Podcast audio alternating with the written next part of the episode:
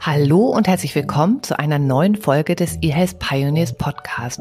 Mein Name ist Andrea Butzi und heute habe ich mich mal etwas ausführlicher mit dem ganzen Thema Telematikinfrastruktur, Gematik, digitale Gesundheitskarte und elektronische Patientenakte beschäftigt. Und was liegt da näher, als mal zu den Wurzeln der Telematik bzw. Gematik zurückzugehen und zu schauen, wann alles anfing. Das war nämlich schon 2005 und mit dabei war von Anfang an die Avato Systems.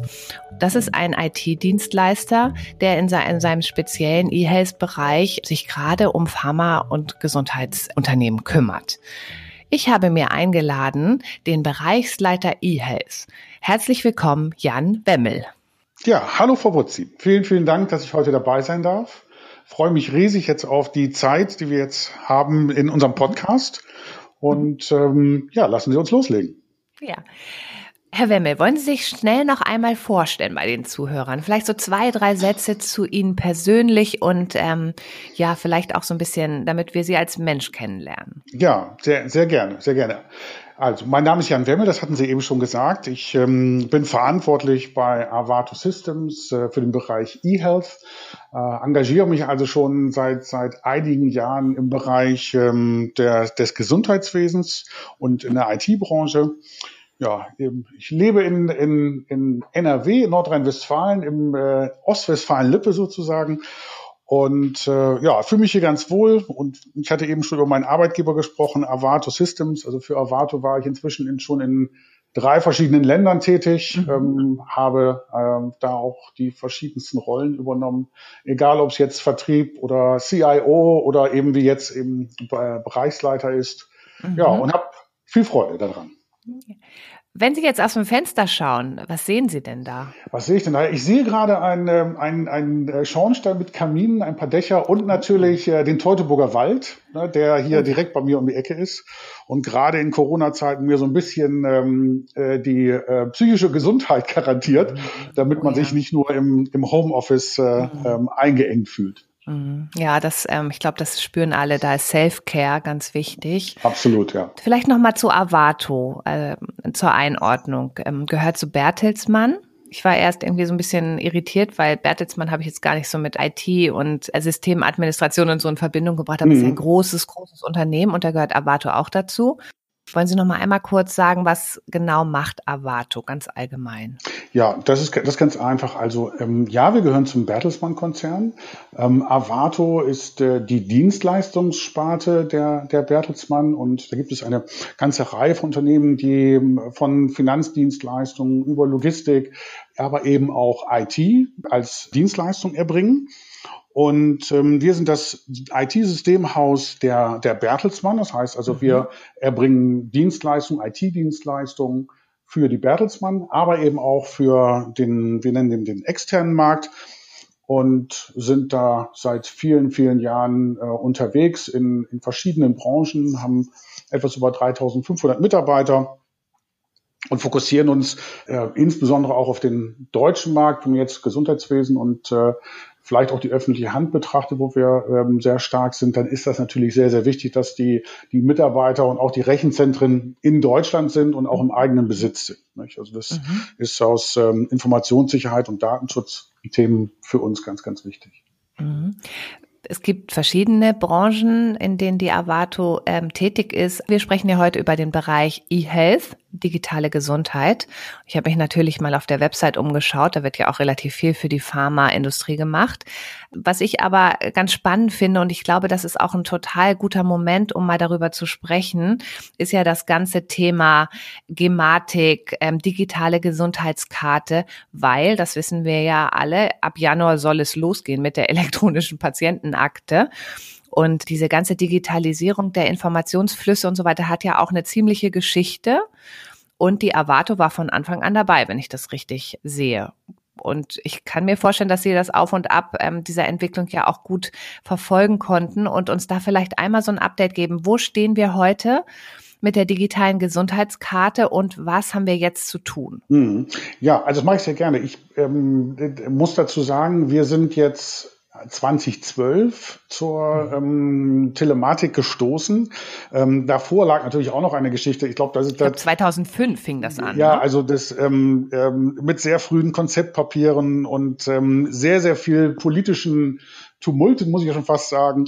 Also der, der, der, ich glaube, dass das, das wäre jetzt ähm, äh, nicht der richtige Zeitpunkt, das nochmal aufzurollen. Das ist auch, glaube ich, gar nicht so sinnvoll. Aber schauen wir doch einmal so von 2012 in die Zukunft. Mhm. Und 2012 sind wieder zugestoßen, weil es da nämlich eine, man nannte das die vorgezogene Lösung 2012. Mhm. Ähm, damals wollte man die Telematikinfrastruktur so nochmal neu starten, hat dann die zentrale Telematikinfrastruktur ausgeschrieben. Und ähm, da haben wir den Zuschlag erhalten mit der Ausschreibung und haben jetzt seit 2013 die zentrale Telematikinfrastruktur aufgebaut und betreiben die seitdem und haben im vergangenen Jahr nochmal den Folgeauftrag von der, Tele äh, von der Gematik erhalten, mhm. um das für weitere acht Jahre zu tun. Für die, die jetzt nicht wissen, was das ist, Telematikinfrastruktur, kann man das in einem Satz erklären? Ja, das ist die, das ist die Vernetzung der Akteure im Gesundheitswesen mhm. in einem speziellen, hochsicheren Netz, das mhm. ähm, nur für das Gesundheitswesen zur Verfügung steht. Klasse. Okay, also das heißt, wir sind jetzt mittendrin. Ähm, also es gibt dieses Netz, es funktioniert. Die Ärzte, Arztpraxen, Leistungserbringer sind angeschlossen oder ist da noch was zu tun? Also da ist noch jede Menge zu tun. Es ist aber auch schon sehr, sehr viel erreicht worden. Also wir haben weit über 100.000 Ärzte äh, mhm. und äh, Psychotherapeuten und Zahnärzte vernetzt. Das ist ähm, vorher noch nie da gewesen und es ist mhm. auch eigentlich eine riesengroße Chance für die Zukunft, für die Patienten, für das Gesundheitswesen, diese, diese Vernetzung zu nutzen und zu erweitern. Und da wir jetzt zum allerersten Mal eine sektorübergreifende Vernetzung haben, liegt es jetzt am Gesundheitswesen und an den IT-Dienstleistern und an mhm. der Politik, das entsprechend nach vorne zu treiben. Mhm. Das heißt auch verpflichtend zu machen und dafür auch Standards zu schaffen und alle Interessengruppen auf einen Weg einzunorden. Ähm, ja. Das sind ja, glaube ich, so die großen Herausforderungen. Ich habe gerade heute Morgen gelesen, 2021 im Januar soll es ja soweit sein, die elektronische Patientenakte soll kommen. Und ich habe vor kurzem mit der Techniker Krankenkasse einen Podcast gemacht, die haben gesagt, we are ready. Jetzt höre ich aber doch irgendwie eher was von so einem Probelauf oder so einem Probebetrieb. Können wir da noch mal so ein bisschen so ein erklären, wo ist da die Abgrenzung, digitale Gesundheitskarte, ähm, elektronische Patientenakte, damit man da noch mal ganz klar sieht, wie, wie fasst das alles ineinander? Ja, sehr gerne. Also die, die elektronische Gesundheitskarte ähm, ist ja, wird ja sehr oft als Synonym auch für die zentrale Telematikinfrastruktur genannt oder eben auch mhm. für Fachdienste die, wie die elektronische Patientenakte. Also insofern ähm, würde ich sagen, für mich persönlich ist die elektronische Gesundheitskarte nur ein, ein Türöffner für die, für die Nutzung der, der digitalen Dienste. Also vielleicht. Wie so ein Schlüssel, ne? Wie so ein Schlüssel. Also, wenn man genau. so eine Elektron, so eine Keycard hätte. Richtig. Und in Zukunft, ähm, so, halt, so will es der Gesetzgeber jetzt ja festschreiben, werden wir auch diese physische Karte nicht mehr haben, sondern eben einfach nur noch einen Digitalschlüssel auf der Smartwatch, auf dem Smartphone oder mhm in der fernen Zukunft vielleicht auch in, in einem Implantat. Also ja, ähm, in meinem Daumen. Wer weiß ne? das? Im Daumen. also da gibt es da gibt's ja die. Ähm, also für also, Türschlösser im privaten Umfeld gibt's das schon und man kann es auch nicht verlieren. Ne? Ja, das ist das ist richtig. Also mein, meine Haustür hier geht also auch mit dem meinem Finger geöffnet und ähm, das ist also richtig klasse. Und insofern ist die, ist die EGK oder die elektronische, elektronische Gesundheitskarte für mich nur der Schlüssel. Ähm, die EPA, die Sie eben genannt haben, die elektronische Patientenakte, ist, ist im Grunde genommen das der zentrale Ort, in dem alle Informationen für einen Patienten zusammenfließen sollen. Mhm. Okay, das heißt, ich habe meine mein PIN oder meine ähm, Authentifizierungscode, wo auch immer er ist, und damit hat dann mein Leistungserbringer, also ein Arzt, ein Physiotherapeut, wer auch immer mir hilft, wieder gesund zu werden oder gesund zu bleiben, der hat dann die Möglichkeit, auf bestimmte Daten ähm, auf der elektronischen Patientenakte zurückzugreifen und sich das durchzulesen, wenn ich das dann möchte als Patient. Genau. Ist das so korrekt zusammengefasst? Das ist, das ist richtig. Es geht natürlich in beide Richtungen. Das heißt also, mhm. mein Arzt soll natürlich die, die Daten aus, die, also die relevanten Daten ähm, aus meiner Behandlung dort ablegen. Vielleicht ein Röntgenbild oder vielleicht mhm. auch mhm. ähm, andere Informationen, Laborwerte und andere Ärzte, so ich sie denn dann freischalte und gibt es ja gerade noch große Diskussionen darum, mhm. ne, was in welcher Granularität freigeschaltet werden soll. Ja, Aber wer, wer das dann auch macht, ne? Genau. ob das der Zuweiser macht und sagt, hier lieber Radiologe, ich gebe dir mal hier meine Anamnese mit und ich schalte dir das mal frei oder ob ich, ich das als Patient machen darf nur. Ne? Ja. Also dass ich sage, ja, ich will, dass der Radiologe auch die Anamnese von dem Arzt irgendwie in der Vollständigkeit hat oder meine Vorgeschichte.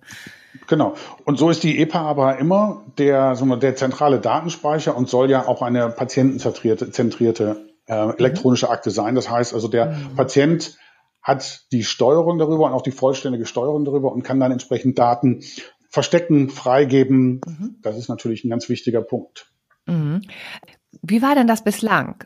Also ich kenne das ja auch noch, ich war ja auch mal im medizinischen Bereich tätig und da hat man dann echt noch die Krankenakte aufs Bett gelegt, wenn der Patient irgendwie irgendwo hingeschoben wurde zu irgendeiner Untersuchung oder so und hat natürlich auch seine Dokumentation gemacht. Wie wird bislang sektorübergreifend kommuniziert? Ja, wenn man Glück hat, dann ist es das Fax. Ja, ähm, mhm. Wenn man Pech hat, ist es oh, die Post. ähm, natürlich gibt es auch heute schon elektronische Verfahren. Ne? Eins der weit verbreitesten ist WhatsApp dass äh, Ärzte untereinander. In dem nutzen. Kontext kann ich gleich ähm, ein, eine ganz tolle Alternative nennen, Selo, ähm, ein niederländisches Unternehmen, die tatsächlich eine sichere, professionelle WhatsApp-Ersatz äh, für Caregivers ähm, anbieten. Ja. Ähm, und da gibt es auch schon Bewegung. Ne? Ist ja klar, dass man keine WhatsApp nutzen darf, äh, weil es ist ja nicht sicher. Ja, also der, aber das wird, wird ganz breit genutzt und jetzt mhm. haben wir ja mhm. gerade die, die, die tolle Situation, dass wir den nächsten Fachdienst implementieren und zwar KIM. Ähm, ich sage mhm. mal, das ist die neue Freundin des Gesundheitswesens, weil Kommunikation im Medizinwesen, wofür KIM eigentlich steht, ja. ähm, soll ja alle, alle Akteure im Gesundheitswesen, also alle auch, die auch an der Telematikinfrastruktur ähm, hängen, ähm, es ermöglichen, sicher, verschlüsselt und zielgerichtig zu kommunizieren. Also das ist natürlich jetzt was, was in, greifbar ist. Das heißt also, in den mhm. nächsten sechs Monaten werden das alle nutzen können. Und das ist natürlich mhm. eine ganz tolle Sache. Die steht dann, so eine Kommunikation steht dann auch parallel zur elektronischen Patientenakte zur Verfügung. Mhm. Und was muss ich da als Arzt für tun? Also ich stelle mir jetzt vor, ich bin so Leiter eines medizinischen, ähm, einer größeren medizinischen ähm, Hausarztpraxis in Worpswede, sage ich jetzt mal, weil das kenne ich jetzt zufällig aus eigener Erfahrung. Das ist ja, was muss, was ich komme aus der Gegend von Worpswede. Also wenn Sie das schon ja, erwähnen, dann... Sie haben in Bremen studiert, habe ich ja. gelesen. Ich habe mich natürlich vorher erkundigt ja. über Sie. Gut, aber also Boxwede, wunderschön, wunderschön ähm, kann man auch genau. ganz toll spazieren gehen, äh, ohne ähm, also Social Distancing zu verletzen. Aber wir, also stellen wir uns vor, ähm, was muss denn ein Arzt da tun? Es gibt ja auch Vorgaben. Ich habe auch gesehen, ähm, wenn man sich an gewisse Systeme nicht anschließt oder gewisse Konnektoren nicht zur Verfügung stellt beziehungsweise bestellt, dann muss man auch Strafen zahlen. Also welche Aufgaben kommen da auf die Ärzte zu und, und was, was müssen sie bereithalten? Ja, also es ist ähm, die, die Ärzte, das ist ja äh, die Ärzte, die sich an die Telematikinfrastruktur anbinden, die haben ja heute schon an, die sogenannten Konnektoren, die haben die mhm. Kartenterminals, die man ja weitläufig in den Praxen sieht. Das gibt es alles schon, das ist auch mhm. alles schon eingeübt und, ähm, und, und praxisgerecht. Findet man ähm, ja auch schon normal. Ne? Also findet man relativ normal. Also ähm, ich hab, war neulich zur Vorsorgeuntersuchung beim Zahnarzt. Ich hatte ihm nach dem Connector mal gefragt, ne, mhm. ne, wie, wie das ist. Und sagte, ja, keine Ahnung, funktioniert eben. Ich weiß zwar nicht, dass es ein Connector ist, aber ne, also das, das machen wir so. Das ist dann schon ein bisschen in Fleisch und Blut übergegangen. Natürlich ja. gibt es auch äh, Praxen, in denen ähm, das weniger äh, harmonisch abläuft. Das ist natürlich klar. Wenn wir jetzt, ähm, wenn wir jetzt nochmal auf die auf Kim zurückkommen, also ich, mhm. ich brauche meinen Telematikinfrastrukturanschluss. So, und dann ähm, gibt es im Markt bald ähm, sogenannte KIM-Anbieter. Ne, da mhm. ähm, äh, registriere ich dann ein Mail-Konto und dann eröffne ich mein, mein, mein KIM-Konto und dann kann ich einfach E-Mails, also KIM-Nachrichten versenden. Ist das so browserbasiert, also so ein Software-as-a-Service-Produkt oder ähm, wie genau kann ich mir das vorstellen? Es ist sogar noch einfacher. Man kann, sein, man kann seine, seine üblichen E-Mail-Programme einfach weiterverwenden. Ah. Und zwar gibt es gibt, wird eine kleine, ähm, kleine Software auf dem Arztrechner installiert, mhm. die diese gesamte Verschlüsselung, die die Kommunikation mit der Telematikinfrastruktur komplett transparent übernimmt. Mhm. Mhm. Ähm, das heißt, ich nutze meinen Outlook, Thunderbird, ähm, mhm. was auch immer ich da gerade möchte, weiter und mhm. habe da keine weiteren Programme oder ähm, Herausforderungen oder Bedienungen, die ich da vornehmen muss. Mhm. Und wer bietet solche KIM-Software an? Sind Sie da auch mit im Spiel? Ja, also wir sind auch, wir sind auch dabei. Ähm, unser Produkt heißt Kim Plus. Äh, es mhm. gibt aber auch ähm, eine ganze Reihe von anderen ähm, Anbietern. Es wird, glaube ich, so ein halbes Dutzend Anbieter im Markt geben, die alle Kim anbieten werden. Es ist sogar so, dass der Gesetzgeber schon plant, Kim von einem einfachen E-Mail-Dienst sogar in Chat und ähm, Videokonferenzen weiterzuentwickeln und das auch in relativ kurzer Zeit. Das heißt also, wir werden es bald erleben, dass wir ähm, richtig tolle Kommunikationstools und Möglichkeiten äh, im Gesundheitswesen haben werden, die mhm. eben besonders sicher sind und eben auch nur innerhalb des Gesundheitswesens oder der, der Teilnehmer der Telematikinfrastruktur genutzt werden können.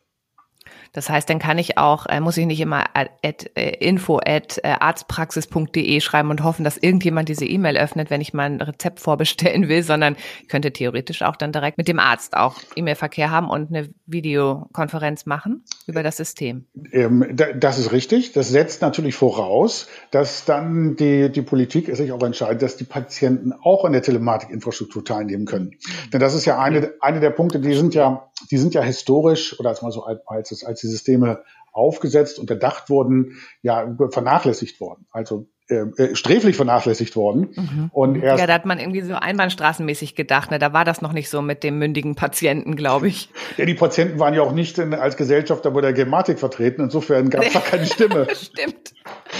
Das hätte vielleicht auch die ähm, äh, Entscheidungsgewalt etwas verbessert, weil ich glaube, die haben mal 50-50 angefangen und deswegen ist nie was irgendwie so richtig beschlossen ja. worden, weil immer die gegeneinander gestimmt haben. Das wäre ja historisch wäre es mal bestimmt ganz interessant zu beobachten, wenn, wenn man jetzt so wieder die, die, die 50-50 hat, wenn sie sich einigen können, entscheiden Patientenvertreter. Das, äh, ja. da kommen wir gleich noch drauf. Ich habe noch eine spannende äh, Studie entdeckt, die ähm, tatsächlich sich mit den Treibern der Digitalisierung im Gesundheitsbereich beschäftigt. Ja, gerne. Toll. Also ich glaube, jetzt ähm, habe ich das auch verstanden. Eine Frage noch, ähm, da müssen Sie mir auch noch mal weiterhelfen. Ähm, da bin ich nicht so richtig im Thema drin. Ich habe gelesen, dass es jetzt ja auch bald wieder eine Gesetzesänderung gibt oder auch gab gerade, wo Arztpraxen auch verpflichtet sind, gewisse Infrastrukturen ähm, jetzt auch zu etablieren und anzubieten und dass sie sonst ein Prozent ihrer Umsätze irgendwie als Strafe bezahlen müssen. Hat das auch was damit zu tun, wovon hm. wir gerade gesprochen haben? Also da, es gibt ähm, es, es, gab jetzt zum, zum allerersten Mal irgendwie so in der Geschichte wirklich Pönalen, nenne ich es jetzt mal. Also das mhm. heißt also die, die, die Umsätze der Arztpraxen würden also reduziert, wenn sie sich zum Beispiel nicht an die Telematikinfrastruktur anbinden. Also die Krankenkasse bestimmt das dann, ne? Kriegst äh, halt ein Prozent weniger. Also ja, es wird einfach abgezogen. Ne? Also es macht ja. dann, äh, machen dann die KV, ähm, mhm. die ja die Erstattung dann für die für die Ärzte ähm, managen mhm. und die würden das einfach abziehen. Das ist natürlich ähm, ein teilweise. Mit welcher Begründung? Nee, die Begründung ist erstmal. Mehr Aufwand, oder? Es ist, naja, es ist erstmal, es ist eine reine Strafzahlung eigentlich, denn ja. der Gesetzgeber mhm. sagt, du hast dich bitte anzuschließen. Ne, das okay. ist, das ist das elektronische Netz für mhm. die, fürs Gesundheitswesen. Mhm. Und wenn du das nicht tust, dann kannst du eben auch in Zukunft bestimmte Leistungen nicht erbringen. Also ah, als, ja. als Beispiel, die äh, Patientenakte ist dann nicht äh, zugreifbar für den Arzt. Der, der, mhm. Die elektronische Arbeitsunfähigkeitsbescheinigung kannst du nicht mhm. ausstellen. Okay, okay. Und das sind natürlich Dinge, die, die gehören zum Tagesgeschäft einer Hausarztpraxis dazu. Ja, okay, und, es ist unternehmerische Pflicht, dann im Prinzip ja auch. Ne? Also Ärzte sind ja auch auf eine gewisse Art und Weise, ähm, auch wenn man das gar nicht so sieht, Unternehmer. Ja, also das, das sind sie natürlich, aber es ist natürlich auch so, wenn ich jetzt eine, ähm, äh, keine Patienten mehr ähm, äh, krank schreiben kann, ne, dann, dann habe ich natürlich auch nicht äh, so meine Pflicht erfüllt, einen, einen, einen Patienten dahingehend zu betreuen, dass er äh, das, das auch bekommt. Mhm, mh. Und wie weit sind Ärzte denn mit der Implementierung der Technologie? Also das hört sich ja jetzt erstmal ganz vernünftig an. Und also diese Entwicklung soll ja wahrscheinlich auch beschleunigt werden, indem man sagt, okay, wir möchten jetzt wirklich das verpflichtend machen und wer es nicht tut, muss eine Strafe zahlen, damit wir auch schnell auf einer interoperablen Ebene miteinander kommunizieren können. Sonst würde das ja wahrscheinlich hm. ewig dauern. Wo stehen wir da? Also dies, wir haben, ich, ich sagte ja vorhin einmal, wir haben weit über 100.000 Ärzte schon angeschlossen. Es sind im Moment ähm, Krankenhäuser, Apotheken, die sich anschließen. Ähm, es, man ist da wirklich auf einem. Aber, ist aber trotzdem noch ganz schön wenig, wenn man überlegt, wie viele Ärzte es insgesamt gibt, ne? In, äh ja, das sind, das sind, also die Zahlen, die ich genannt habe, sind Arztpraxen. Das heißt, mhm. da sind, da, da stecken natürlich auch oft dann mehrere Ärzte dahinter. Okay. Mhm. Wir haben also jetzt, also es, es, gibt immer dort sehr unterschiedliche Zahlen, je nachdem, wie man fragt, aber man ist mhm. in dem mhm. Bereich über 80, zwischen 80 und 95 Prozent der Arztpraxen, die angeschlossen okay. sind. Das ist schon, das ist schon sehr gut. Das ist schon, also vollkommen und, in Ordnung und ja. viel mehr als ich erwartet habe, ehrlich gesagt, weil ich hatte auch immer so ein bisschen, also wir beschäftigen uns ja sehr viel mit digitalen Innovationen im Gesundheitsbereich und es wird tatsächlich auch immer ein bisschen unreflektiert auf die Ärzte gezeigt, die sich so ein bisschen wehren oder so Widerstand äh, aufbauen und so weiter. Das tun sie ja manchmal auch durch ihre Fachgesellschaften oder mhm. auch durch äh, Protestbriefe an den Herrn Spahn, aber grundsätzlich kann man das so pauschal ja auch nicht sagen. Also wer ist jetzt der Treiber und wer ist der Bremser?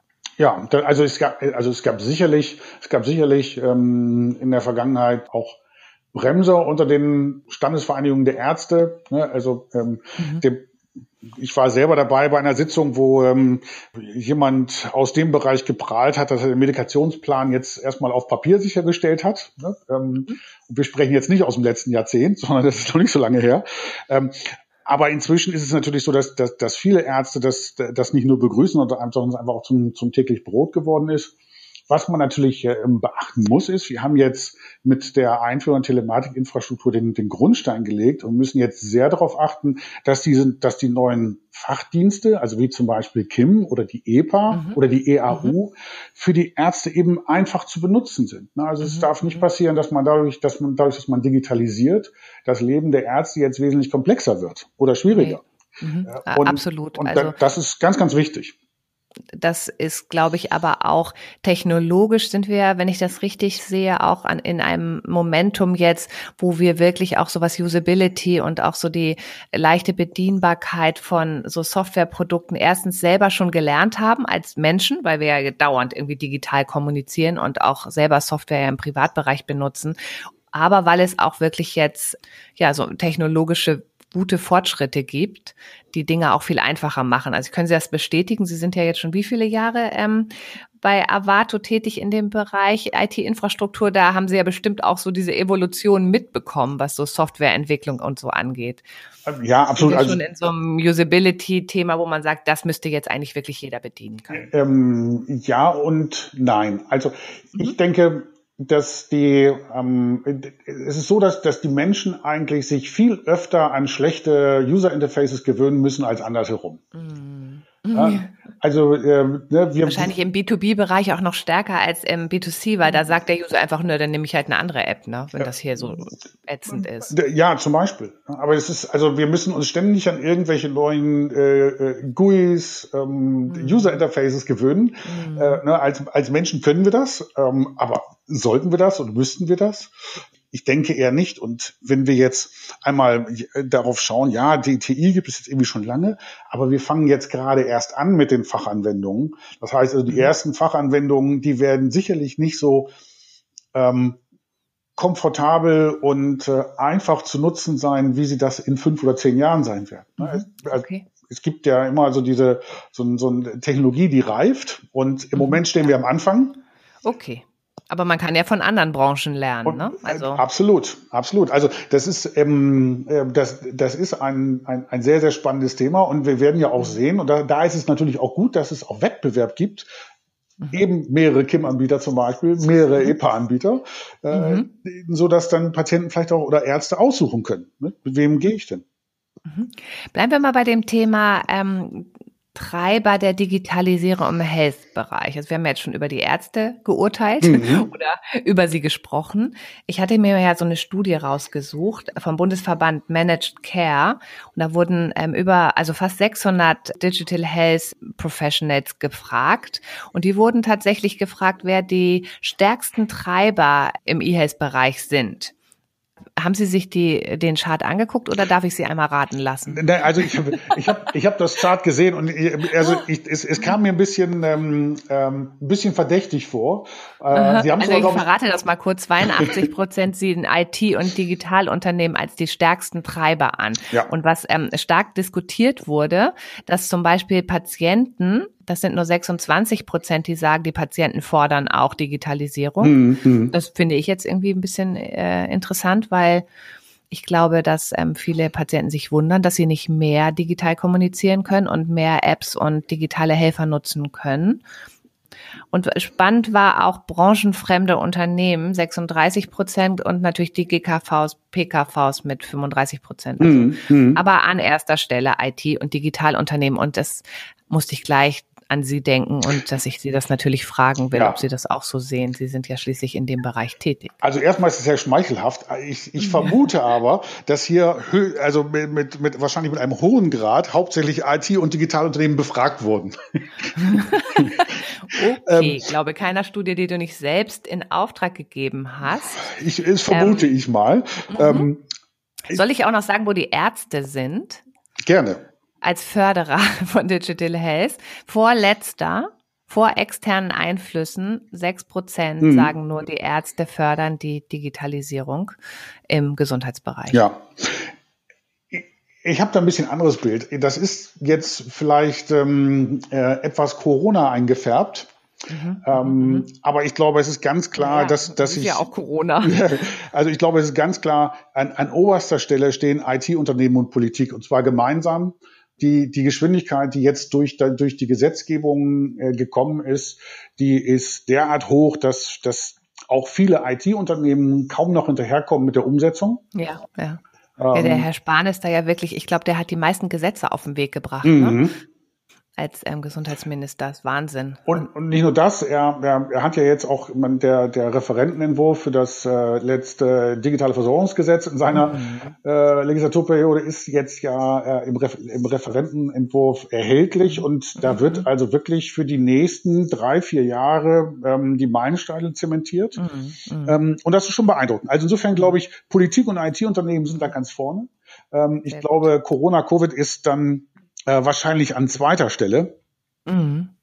Ja, da habe ich ja ähm, vor kurzem eine andere Seite gehört. Ich weiß nicht, wie Sie darüber denken, aber je länger jetzt diese Covid-Corona-Krise dauert und je mehr wir gezwungen sind, digitale Services zu adaptieren, kann das nicht auch so ein bisschen zurückschlagen dann, dass wir sagen, so jetzt, jetzt dürfen wir wieder. Und ganz ehrlich, ich habe diese virtuelle Welt kennengelernt, ich möchte da gar nicht so mhm. viel machen.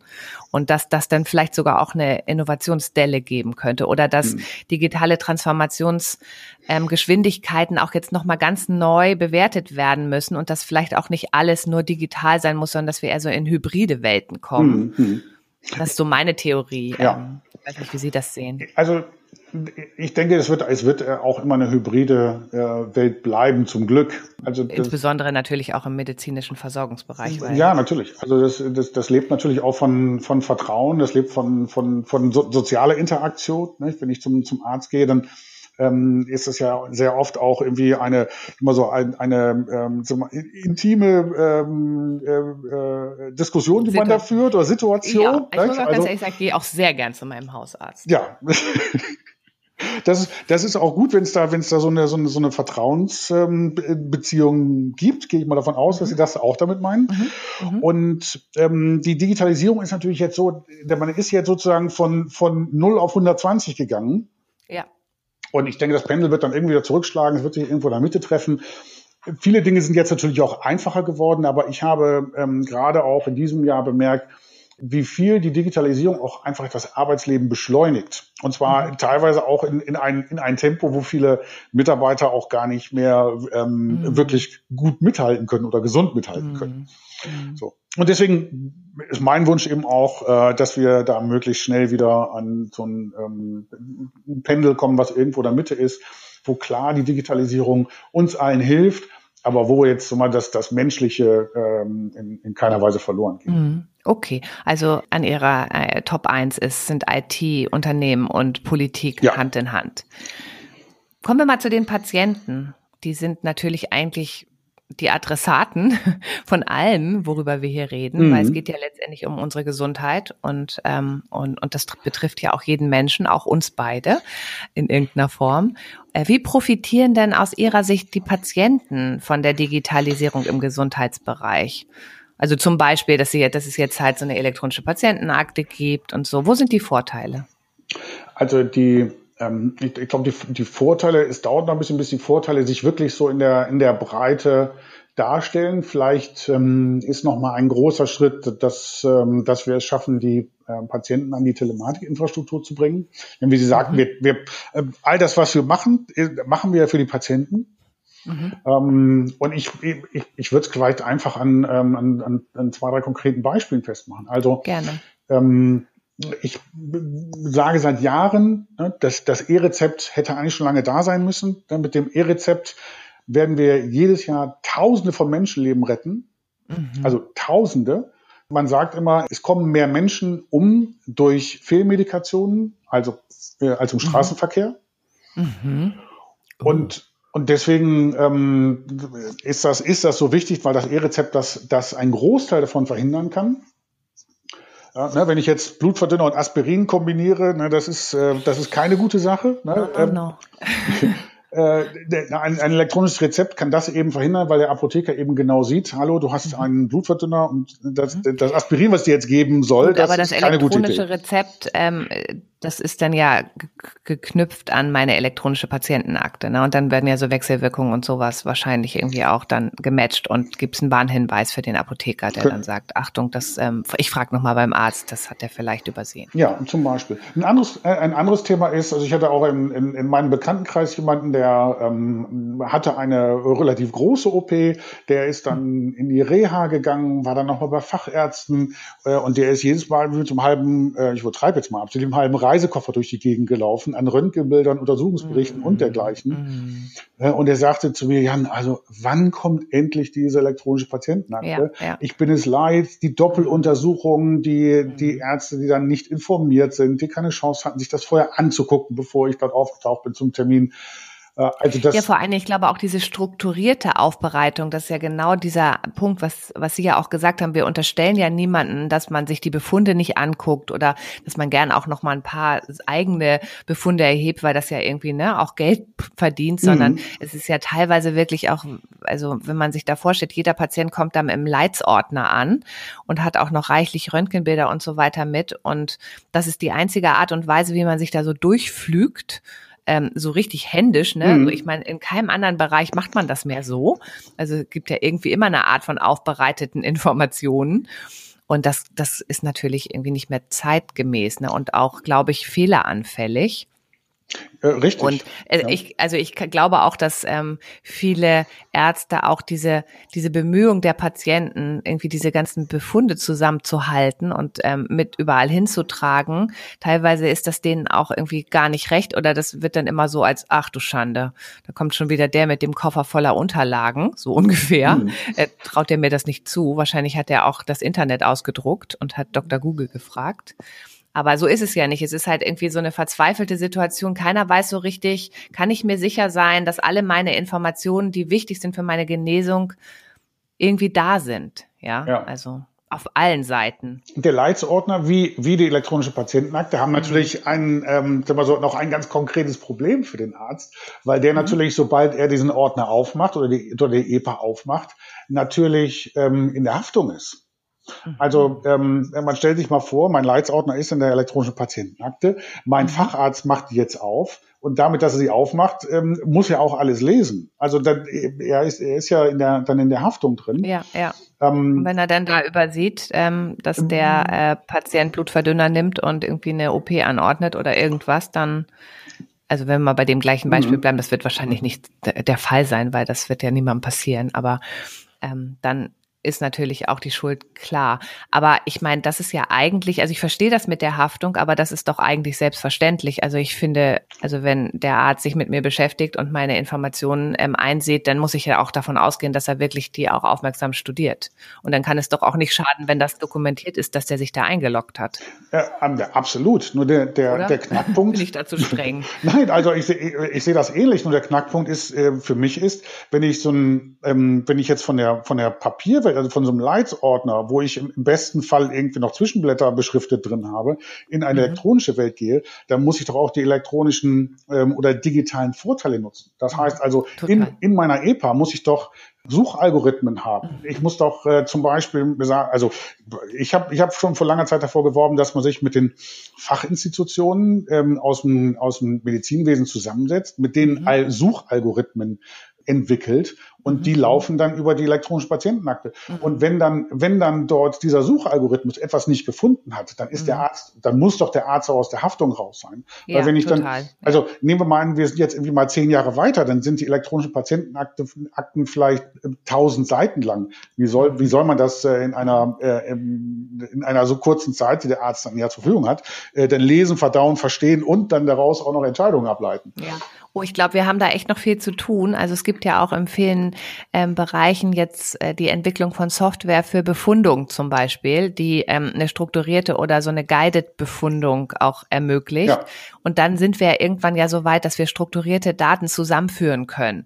Und dann kann natürlich auch ein Algorithmus darüber laufen und auch Muster erkennen und vielleicht sogar noch Vorschläge machen oder andere ne, Erkenntnisse aus der Medizin hinzufügen. Also ich glaube, wenn wir da erstmal den Knoten haben platzen lassen, dann sind da ganz viel Potenziale auch vor allen Dingen für unsere Gesundheit drin und äh, für unsere Versorgungssituation. Und das glaube ich, ganz vielversprechend. Ich merke das gerade richtig, wie mich das so ein bisschen kickt. Also insofern, da freue ich mich richtig drauf. Ich habe noch eine andere, ein anderes Studienergebnis aus der gleichen Studie, Bundesverband Managed Care. Die Top-Herausforderung wurde von den Befragten benannt im Bereich E-Health, Akzeptanz der Leistungserbringerin. Also ich glaube, die meinten damit dass die Leistungserbringer, also das sagt, ist ja immer das komische Wort dafür für alle die, die uns heilen, ne? Ärzte und mhm. Physiotherapeuten mhm. und Psychologen und und und. Äh, ich mag das gar nicht das Wort, aber auf jeden Fall ähm, sind die wohl akzeptieren die wohl E-Health nicht so richtig. Ist das wirklich auch ein die größte Herausforderung?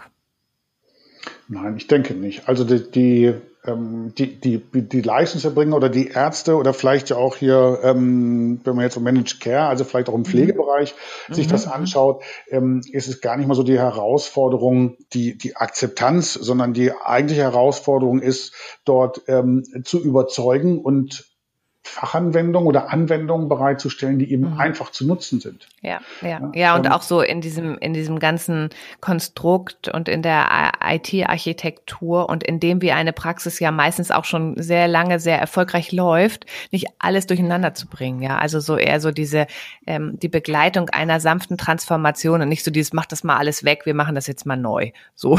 Ja. Und dann schick mir mal deine ähm, äh, Arzthelferin und die sollen dann einmal kurz einen Kurs machen und dann wird das hier alles ganz super. Also das ja. ist natürlich klar. Also never change a running system. Ne? Das sagt man ja auch irgendwie. Und ja. das ist im IT-Bereich gibt es ja gerade bei diesen Praxissoftware so ganz stark gelockt in Gefühl. Ne? Jetzt habe ich das in, äh, implementiert und das bleibt jetzt auch erstmal so. Ja, und es gibt, also es gab, ich habe ich hab vor, äh, vor vielen Jahren äh, in England ähm, gelebt und gearbeitet und ähm, dort haben wir auch IT-Dienstleistungen für die öffentliche Hand erbracht und auch für einen mhm. sozialen Dienst einer, äh, einer Stadt ähm, die auch für, für Pflege verantwortlich war. Und, und mhm. ähm, also es ist jetzt deutlich über zehn Jahre her. Und da hat man ähm, über 80 Prozent der Dokumentationspflichten rein über QR-Codes erledigt. Das heißt also mhm. zum, zum Beispiel, äh, so eine zu pflegende Person hatte dann hinter der Eingangstür einen QR-Code an der Wand hängen. Wenn der Pfleger oder Pflegerin reinkam, hat die ja. sozusagen sich eingeloggt, sich ausgeloggt. Die hat mhm. die verschiedenen Tätigkeiten auch einfach nur über einen QR-Scanner ähm, ausgelesen, gesagt, ausgelesen, okay, dokumentiert. Klar, das muss ich machen und dann hinterher noch einmal so abgehakt, ja, erledigt ja. wahrscheinlich. Ne? Und ähm, ähm insofern, also gab es schon vor vielen, vielen Jahren da Möglichkeiten, das deutlich zu vereinfachen. Und natürlich ist es so, ähm, die Strukturen, wie sie ähm, ähm, heute in der Pflege sind, sind nicht so wie ähm, zum Beispiel in einem Krankenhaus oder in einer in einem ähm, MVZ, medizinischen mhm. Versorgungszentrum. Die haben natürlich ganz andere technische Möglichkeiten, weil sie auch einfach mhm. größer sind. Ja, ja. Und ähm, ich denke, eine echte Herausforderung wird sein, ähm, vielleicht nicht die Akzeptanz, sondern eben wie, wie kann ich auch die feingliedrigeren Strukturen, also wenn ich die Pflege angucke, dann sind es ja teilweise sehr, sehr kleine Unternehmen, die die wichtige Pflege erbringen. Mhm, mhm. ähm, wie kann ich die denn ertüchtigen? An der mhm. Digitalisierung teilzunehmen. Ja, und auch mitnehmen, ne? Und nicht irgendwie eher so vor vollendete Tatsachen stellen und ja. dann auch noch Strafen irgendwie wahrscheinlich androhen, wenn man da irgendwas nicht hinkriegt. Ähm, Gut, aber da sind wir ja, glaube ich, auf einem super Weg und wir haben ja auch schon eine sehr, sehr gute Telematikabdeckung, haben wir ja schon zusammengefasst. Noch mal ein bisschen so eine ganz andere Frage. Gehen wir mal so ein bisschen weg von der IT-Infrastruktur und so weiter. Sie mit Ihrer Erfahrung, auch so lange schon im E-Health-Bereich tätig zu sein, Sehen Sie Megatrends im medizinischen Sektor, also insbesondere ähm, die durch digitale Services auch getriggert sind oder ausgelöst werden? Also ähm, äh, ja, also mhm. Das ist auch so ein bisschen so ein zweischneidiges Schwert, weil ähm, einerseits sind es, sind es natürlich die Megatrends, wie sie in der Technologieentwicklung ja sowieso auftauchen, wie künstliche mhm. Intelligenz, Intelligenz zum Beispiel. Mhm. Da hatten wir eben schon kurz drüber gesprochen. Ähm, ich sehe die, die, ne, die, die DIGAs, die digitalen Gesundheitsanwendungen, also das, das, das Smartphone macht uns gesund Ne, mit all den, Ach, mit all den. Haben Sie mir ja gleich schon meine Headline für den, für den Podcast gegeben. Die, also äh, mit den ganzen Sensoren, die da drin sind, ähm, macht das unglaublich viel Sinn. Und da gibt es ganz, ganz tolle ähm, Anwendungen. Ähm, ja, ähm, ich durfte da vor, vor kurzem auch noch einen, einen Beitrag zu einem Buch schreiben von der ähm, Professor Jorzig, die das in, in Kürze erscheint. Also ähm, ein super tolles Thema. Mhm. Die andere Seite ist aber die, dass verlinken die, wir dann gerne in den Show Notes, wenn Sie mir den Link dann schicken. Ja, das mache ich gerne. Also die ähm, die die das, die andere Seite ist aber die, dass die Megatrends eigentlich ähm, uralt sind aus dem letzten Jahrhundert, weil ähm, da geht es nämlich um Standardisierung und Vernetzung. Mhm, mh. Ja. Das sind eigentlich Themen, ähm, die, die noch vor, also wo wir schon dran arbeiten, aber die, die ja. uns zum großen Teil noch, äh, äh noch vor uns mhm. sind. Ich, glauben Sie, glauben Sie denn auch, dass ähm, durch so Vernetzung und Standardisierung von Datenerhebung und Interoperationalität von Systemen, dass wir dadurch auch wirklich einen deutlichen medizinischen Fortschritt bekommen könnten? Aber natürlich, ja. Das, also steht, für mich steht das völlig außer Frage. Denn für mich ist es so, die ähm, ein Grundsatz der Digitalisierung ist, die richtigen Daten müssen zur richtigen Zeit am richtigen Ort sein. Das kriegt man nur durch eine Vernetzung und eine Standardisierung hin. Mhm. Stellen Sie sich vor, Sie haben einen, ähm, einen Blutzuckerwert, der ähm, ist zwar der, der, der, die, die sind zwar die richtigen Daten, die sind auch am richtigen Ort, aber nicht zur richtigen Zeit. Und der, der Blutzucker, ne, Sie sagen jetzt, oh, ich muss Insulin spritzen, weil mein Blutzuckerwert besonders hoch ist. Ähm, das ist aber jetzt wie mal, ähm, die Daten sind aber jetzt mal einen Tag alt äh, und ich ähm, überdosiere. Ne? Also ja, ja. daran sieht ja, man Oder auch das Zusammenführen, glaube ich, von ähm, inter, also von, von vielleicht sogar internationalen Befunden ähm, und Krankheitsbildern, um daraus auch tatsächlich noch vielleicht neue Erkenntnisse und Behandlungsansätze abzuleiten. Mhm. Also, äh, oder ich meine, ich glaube, wir ich, korrigieren Sie mich da gern, aber ich habe vor kurzem mich mal ein bisschen mit dem Thema Krebs ähm, und so Krebskompetenzzentren beschäftigt, auch beruflich.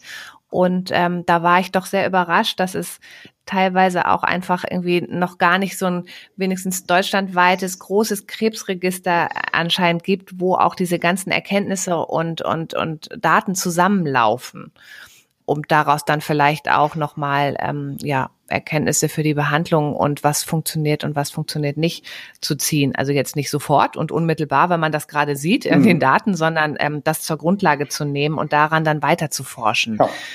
Also das fand ich schon überraschend, ja. ehrlich gesagt. Also das Krebsregister ist natürlich im Aufbau befindlich. Ähm, ja, aber ich meine, wir sind wenn, aber wenn das jetzt jemand hört, ne, von diesem von den Patienten da draußen, das glaubt einem doch keiner eigentlich, ja. dass es in Deutschland kein, ein, kein Internet, also kein nationales Krebsregister gibt, also ja. kein fertiges. Und es ist das Jahr 2020 und wir haben ja. heute, wir haben heute die Möglichkeit, zum Beispiel durch künstliche Intelligenz bei bildgebenden Verfahren, das heißt mhm. also ne, Röntgenbildern zum Beispiel oder MRT, mhm. mhm. äh, mit einer größeren Genauigkeit ähm, dort ähm, Diagnosen zu stellen als äh, mit einer Maschine, als dass es ein Arzt oder ein Mensch könnte. Ja. Naja, und auch vor allen Dingen Differentialdiagnostik ähm, zu betreiben und auch vielleicht in einigen Bereichen ähm, Erkenntnisse zu gewinnen, ob man wirklich auch operieren muss oder nicht. Es gibt ja viele ähm, strittige Bereiche, die sehr, viel zu viel operiert werden. Und ein Radiologe guckt vielleicht wirklich auch nur selektiv auf seinen Anamnesebefund und sagt, okay, da gucke ich mir jetzt mal ne, die HWS an und eigentlich liegt das Problem aber in der Hüfte, jetzt mal übertrieben gesagt. Mhm. Also so Differentialbefunde oder Zufallsbefunde, die dann vielleicht auch die Entscheidung einer Therapie beeinflussen könnten, habe ich jetzt gerade auch in meinem privaten Umfeld erlebt, werden übersehen, ja, mhm. und, und führen auch zu Leid dann tatsächlich. Und mehr Kosten, äh, um das auch nochmal hinzuzufügen. Okay, dann noch meine letzte Frage an Sie, weil äh, ich, wir müssen jetzt leider ähm, schon dieses super interessante Gespräch beenden, weil ich glaube, es wir haben ganz viel Informationen ähm, geliefert und sprechen dann vielleicht nochmal zu einem späteren Zeitpunkt weiter, wie, wo wir dann wieder stehen. Gerne. Ähm, aber meine Frage an Sie, welche digitalen Apps oder digitalen Gesundheitsinnovationen nutzen Sie aktuell, beziehungsweise wenn es das noch nicht gibt, auf was warten Sie wirklich dringlichst? Ja, nun habe ich ja das, habe ich ja das Glück, dass, dass ich mich mhm. zu den ähm, zu, äh, gesunden Menschen zählen darf. Das heißt also, ja. ähm, ich habe jetzt, ich habe jetzt äh, eigentlich gar nicht so den ähm, äh, den Bedarf an mhm. ähm, äh, so an Digas. Äh, mhm. Ich benutze ja, vielleicht Prävention. Ja, also deswegen, da, ich wollte gerade drauf kommen. Also ich benutze ja. natürlich solche Sachen äh, wie so ein so ein äh, so ein Device, wo man eben die den, den die Herzrate messen kann, wenn man jetzt irgendwie mhm. Sport macht und das mhm achte acht ich drauf, dass es dann so im richtigen Bereich ist. Solche Sachen. Mhm. Also ähm, das mache ich schon, aber vielleicht nutze ich einfach mal die, ähm, äh, die, die Gelegenheit, um dann den Bogen zu spannen zu dem, was Sie gerade gesagt haben. Also so Dinge, worauf ich mich freue. Und zwar das an dem Beispiel, es gibt eine, ähm, eine App, ich weiß nicht, ob ich den Namen sagen darf, Lindera heißt die, das ist so eine, so eine Mobilitätsanalyse. Ja, wir auch die ähm, Gründerin äh, ah, wunderbar. erfreulicherweise schon in diesem Podcast. Ähm, zwei, drei Monate früher. Ja. Also gern auch da nochmal reinsneaken. Äh, sehr gerne. Ich habe das ähm, vor einigen Jahren bei einem Kongress gesehen, er hatte das vorgeführt. Ja. Ja. Ähm, geht ja im Grunde genommen darum, dass, dass ich über einen kurzen Videofilm und einen kurzen Fragebogen eine Mobilitätsanalyse machen kann und ja. dann sagen kann, ob jemand sturzgefährdet ist oder nicht. Mhm, mhm. Ähm, super spannend, ja. Und ähm, ich finde das einfach selber, so man selber kann das ja, also beziehungsweise ja. die ähm, zum Beispiel in einem Altenheim, ne, ähm, könnte man so, so ein, einfach so einen Befund erheben, um auch genau zu überlegen, wie sehr muss ich den Patienten schützen, ja. Richtig, genau. Ähm, damit er nicht fällt und sich vielleicht die Hüfte bricht oder so. Und wenn man weiß, was für was für also man massive Einschnitte so ein Sturz ist bei einem alten Menschen, was für Kosten das verursacht. Ja, das kann ähm, manchmal auch wirklich die ähm, Selbstständigkeit kosten des, ja, des genau. Menschen. Ne? Also der dann in dem Moment einfach auch dazu verdammt ist, den Rest seines Lebens dann vielleicht ein Pflegefall zu sein und im Bett ja. zu legen, weil die Mobilität nicht mehr da ist. Ja, richtig. Und das, das hat mich, das hat mich also sehr, sehr tief beeindruckt, als ich das gesehen habe. Ich habe das in einem relativ frühen Stadium gesehen. Und mhm. ähm, wenn man das sich so als Beispiel nimmt, an, und, um zu zeigen, was äh, Digas oder, oder einfach Digital Digitalisierung einfach schaffen und, und, und bringen kann als Nutzen für, sag mal, für jeden Einzelnen von uns, dann ist das einfach sensationell und ich freue mich unglaublich, dass ich so in diesem Bereich arbeiten darf. Und das ähm, geht mir genauso. Und da gibt's da gibt's so viele tolle Sachen, die uns da vor der ähm, bevorstehen. Ja, und das ist einfach super.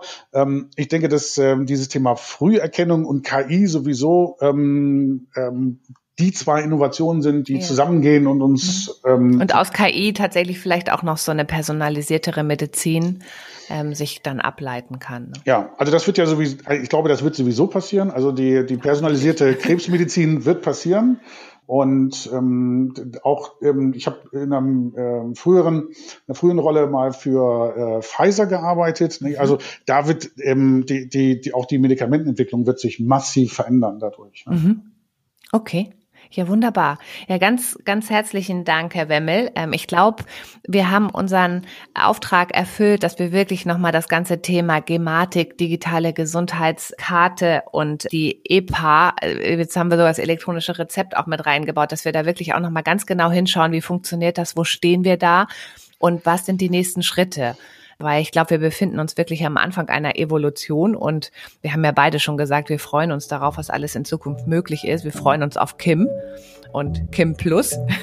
und ja, also ich denke, wir werden da ähm, mit Herrn Spahn auch noch einige interessante Entwicklungen sehen. Und ich lobe ihn immer total doll in meinem Podcast, weil ich möchte ihn nämlich einladen, habe ich mir fest vorgenommen fürs nächste Jahr, dass er mein Gast in diesem Podcast wird. Und deswegen äh, hier nochmal so ein kleiner Spoiler für ihn. ich drücke den Daumen, wenn ich ihn treffen sollte, sage ich ihm Bescheid, dass er es unbedingt machen soll, weil es ganz, ja. ganz viel Spaß macht und eine tolle Erfahrung ist. Danke, danke, Herr Wemmel. Sehr schön. Dann bleiben Sie gesund und ähm, noch viel Spaß vielleicht bei einem Abendspaziergang im Teutoburger Wald. Ja, vielen Dank. Alles Gute für Sie. Wiederhören. Wiederhören. Tschüss.